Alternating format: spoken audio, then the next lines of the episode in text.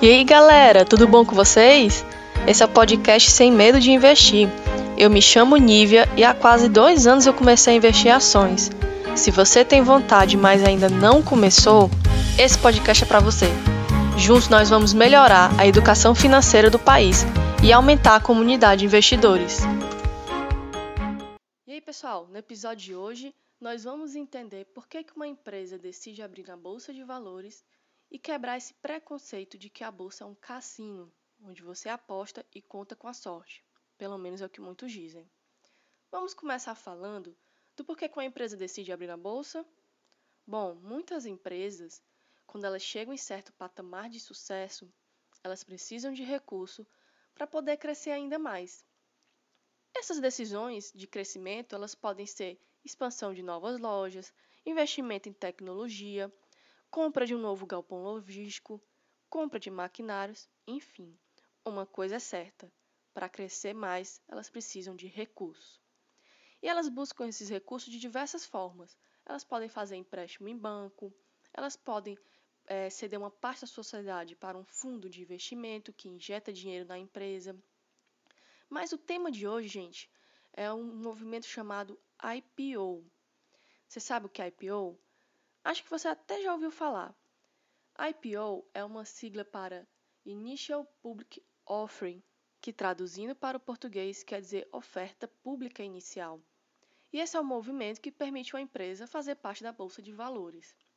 Para realizar o IPO, a empresa precisa definir quanto quer arrecadar de recurso no mercado e quanto ela pode ceder de parte da sociedade para que isso aconteça. Daqui a gente já consegue concluir uma coisa muito importante. Quando ela cede parte da sociedade e transforma em ações, se você compra ações, você se torna sócio. Então você não vira um apostador. Mas e o que motiva as empresas a buscar esse tipo de recurso? São cinco pontos principais.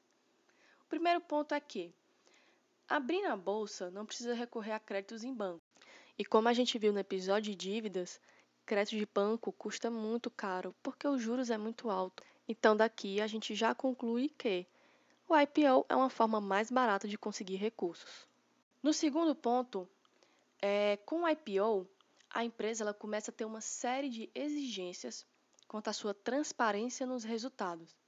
Ela passa a fazer relatórios trimestrais e toda essa pressão que vem do mercado de quem investe na empresa força a, a empresa cada vez mais melhorar seus processos, buscar líderes talentosos, a inovar e conquistar cada vez mais fatias do mercado, o market share. Vocês já perceberam que a maioria das grandes empresas estão na bolsa de valores? E esse é o terceiro ponto. Não é à toa. A empresa ela ganha visibilidade, ela ganha respeito e ela melhora a sua imagem institucional.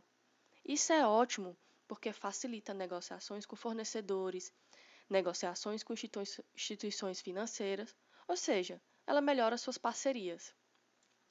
O quarto ponto é que, como citado pela própria Bovespa, que agora se chama B3, e eu vou apresentar futuramente, bom, a Bovespa diz que o IPO também é importante para solucionar, solucionar possíveis problemas de estrutura societária, questões relacionadas à herança e processos sucessórios. E por fim, o quinto ponto, e muito importante, é o IPO ajuda uma empresa a se tornar perene. Bom, gente, com esses cinco pontos, nós vimos que há grandes vantagens em uma empresa abrir na bolsa. Será que tem desvantagem? Com certeza, a pressão do mercado por constantes resultados é um peso grande para uma empresa. A gente pode citar como exemplo a própria Cielo, que após seguidos resultados ruins, viu suas ações caírem drasticamente e a gente sabe que isso se dá devido à chegada de empresas como Stone e PagSeguro. As fintechs chegaram com tudo e a Cielo não soube se contornar com a situação. Bom, gente, outra desvantagem até um pouco falada é que para a empresa criar e manter um setor de relacionamento com investidores custa bem caro.